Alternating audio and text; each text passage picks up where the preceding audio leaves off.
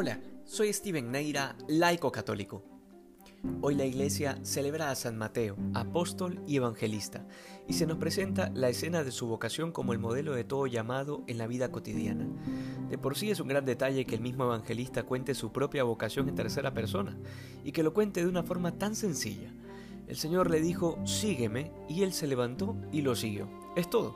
La experiencia interior de Mateo queda oculta en el misterio que solo Dios conoce y solo nos queda imaginar cómo debió haber sido ese discernimiento al escuchar la voz del Señor llamándolo a seguirle, a dejar el dinero de los impuestos de los judíos, de sus compatriotas, a los que ayudaba a oprimir, trabajando para el imperio romano. Sencillamente lo dejó todo para seguir a Jesús. Pero no podemos pasar por alto la forma en que continúa el relato de Mateo, diciendo que los fariseos al ver al Señor se preguntaban por qué comía con publicanos y pecadores. Y es evidente que es el mismo Mateo quien decide clasificarse dentro de estas categorías, publicano y pecador. Al final queda claro que Jesucristo había venido por él, porque se consideraba pecador y necesitado de Dios. Esta realidad que nos presenta Mateo y que es profundamente personal es a la vez la realidad que se repite en el corazón de cada uno de nosotros al momento de descubrirnos llamados a hacer el plan de Dios en nuestra vida, a cumplir nuestra vocación.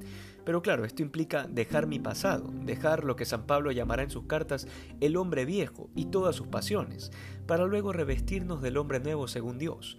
En este sentido, la opción por Jesucristo no es tan solo para identificarse bajo el título de cristiano, sino que esa opción debe manifestarse abiertamente en la vida cotidiana. De lo contrario, se vive ocultando la fe, y esto sabemos muy bien que el día del juicio nos va a ser contado. Sabemos hoy en día que el más grande escándalo que atraviesa la iglesia es el de estar lleno de, llena de personas que se identifican bajo el título de cristianos y sin embargo siguen viviendo como paganos, como si Cristo nunca pasó por su puerta, como si nunca los llamó a seguirle, como si el seguimiento no implicaba dejarlo todo sobre la mesa para levantarse y caminar detrás de Jesús. De hecho, hay quienes abiertamente ponen a Jesús detrás, pretendiendo que Dios les siga el ritmo. En estas circunstancias será imposible escuchar la voz de Dios y lo único que se logrará es seguirse a sí mismo.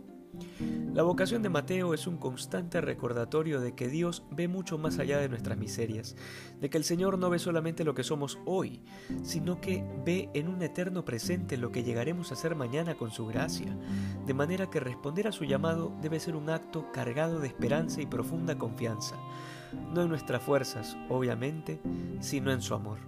Que hoy seamos más santos que ayer. Dios te bendiga.